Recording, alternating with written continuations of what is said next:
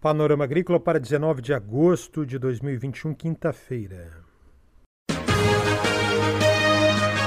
A EPAGRE e a Secretaria de Estado da Agricultura e da Pesca apresentam Panorama Agrícola, programa produzido pela Empresa de Pesquisa Agropecuária e Extensão Rural de Santa Catarina.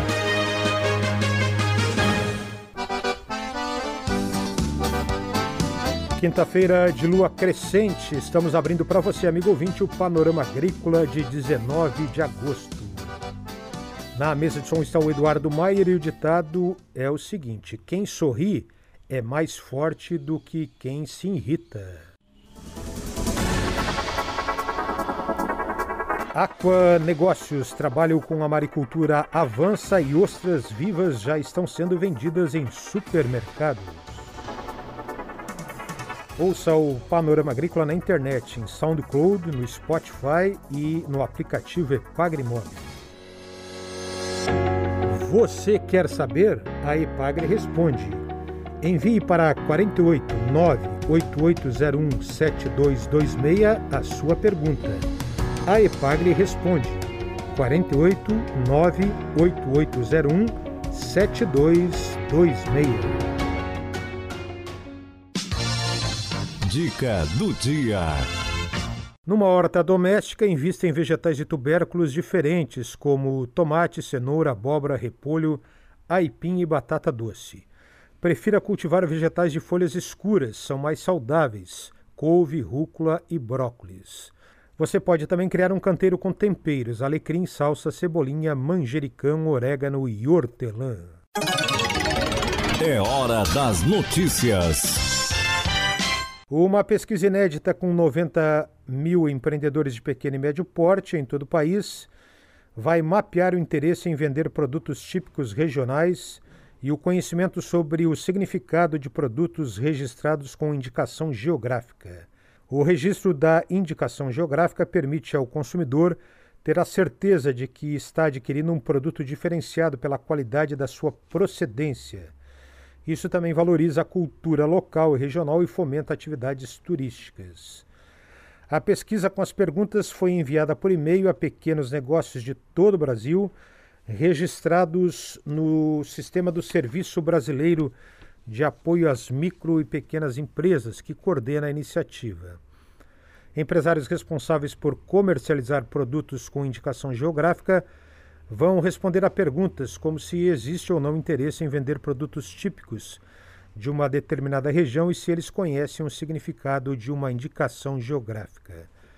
O público-alvo de micro e pequenos empresários inclui mini-mercados, mercearias, lojas de produtos orgânicos, de alimentos diferenciados, loja de alimentos naturais, padarias, confeitarias, cafeterias, restaurantes e também lojas de artesanato. Esse levantamento faz parte de um trabalho de estruturação do Selo Brasileiro de Indicação Geográfica e está sendo conduzido por um grupo de trabalho que reúne o Ministério da Agricultura, o Ministério da Economia, o Instituto Nacional de Propriedade Industrial e o SEBRAE. Na semana passada, a Ipagre realizou no município de Praia Grande, no sul de Santa Catarina, um curso para produtores de maracujá. Temas que foram expostos para os produtores de maracujá: pragas e doenças, adubação do maracujazeiro. Eles também visitaram uma propriedade, realizando um mini dia de campo com as estações de plantio e condução das plantas e manejo do solo. A Ipagre teve a parceria da Cressol e da Coopertec.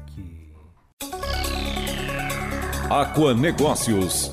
Cultive informação técnica e precisa e acompanhe o negócio da aquicultura em Santa Catarina. É a Epagre com você até debaixo d'água.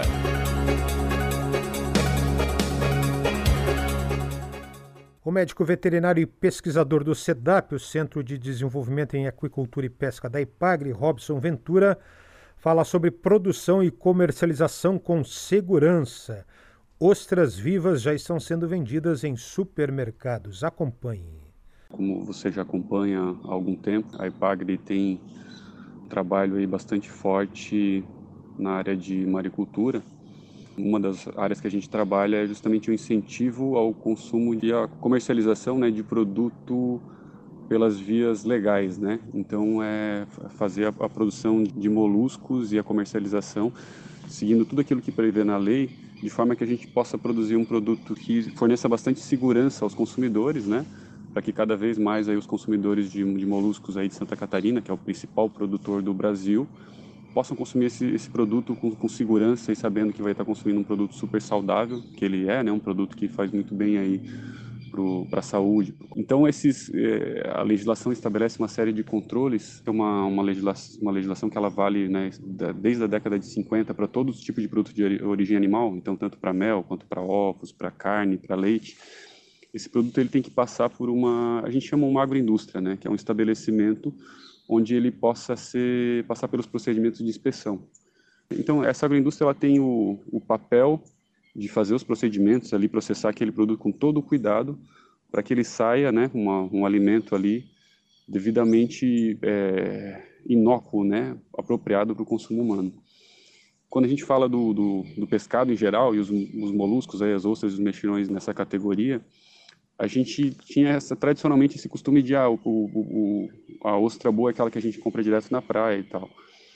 E a, a, o trabalho da EPAGRE, que vem sendo feito tanto pelo governo federal, é no sentido de mostrar para as pessoas que elas podem né, comprar esse produto em, em outros em estabelecimentos com a mesma segurança que se compra hoje carne, ovos, né? Onde você vai ter ali um produto que ele vai ter data de validade, vai ter um, ter um selo ali de, de qualidade, né? O selo do serviço de inspeção, que mostra que aquele produto passou por todos os cuidados aí para ser um produto seguro para o consumidor final. E em Santa Catarina a gente evoluiu muito. É. E é bastante comum hoje você ir nos supermercados e encontrar, por exemplo, os mexilhões, né, é, cozidos, congelados na, nas gôndolas dos supermercados. Então o pessoal está acostumado a comprar esse produto que passou por todos esses procedimentos de segurança que eu mencionei aqui. Porém, as ostras é uma coisa que não acontecia até então, porque as ostras elas são vendidas vivas, né, para consumo. Então é um produto que ele, é, ele tem pouco tempo de validade e ele requer uma logística bem, bem complexa, assim. Então, para ter uma noção, é bastante comum o pessoal de Santa Catarina vender é, ostras, por exemplo, para São Paulo. E essas ostras, elas saem daqui, são colocadas em caixa de isopor com gelo, encaminhadas muitas vezes de avião para esses centros né, consumidores para ser consumido lá. Então, é uma logística bastante complexa, assim, para fazer isso. E a gente acabava que não tinha aqui em Santa Catarina mesmo esse produto disponível em, é, em, em supermercados, por exemplo, né? Da Fazenda Marinha para uma agroindústria, da agroindústria para o supermercado. O produtor de Florianópolis desbrava mercados, conforme conta Robson Ventura. E a gente tem esse exemplo agora que, eu, que a gente vai tá, tá, tá tratando aqui hoje, que é de um agricultor de Florianópolis, né? Que ele é um, um, tem um negócio de família, então eles tinham Fazenda Marinha. Eles é, têm também um, um, um ponto de venda, né? um restaurante. E recentemente eles criaram uma pequena agroindústria, que é um anexo desse restaurante, né? Então eles fazem toda a cadeia que eu falei aqui, né? Então eles têm a fazenda marinha, passam os, os moluscos lá, né? as ostras, por, esse, por essa agroindústria para fazer os procedimentos que têm que ser feitos de segurança. E eles têm um produto hoje e eles conseguem botar esse produto, eu, até onde eu sei, é a primeira vez que, o, que ostras aqui de Santa Catarina são colocadas numa rede de supermercados vivas para venda. Se não me engano, é desde o ano passado que eles começaram a fazer isso e eles estão aí desbravando esse mercado de ostras vivas nos mercados, né? Uma, é uma coisa que a gente vê como bastante positiva, né? É uma novidade para as pessoas e é uma coisa que o pessoal não está acostumado. Então você vai no mercado, você vai ver a ostra na gôndola, né? Ela vai estar numa embalagem, assim, uma embalagem plástica, onde você vai ter ali uma dúzia de ostras que vai ter ali a data de, de embalagem dela, a data de, de validade, né? E você pode comprar ostra lá sabendo que aquela ostra passou por todos os procedimentos né, de segurança que a lei que a lei prevê.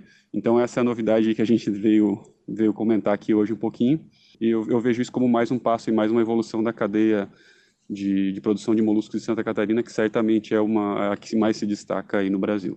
Esse é o médico veterinário e pesquisador do SEDAP, o Centro de Desenvolvimento em Aquicultura e Pesca da IPAGRE, Robson Ventura.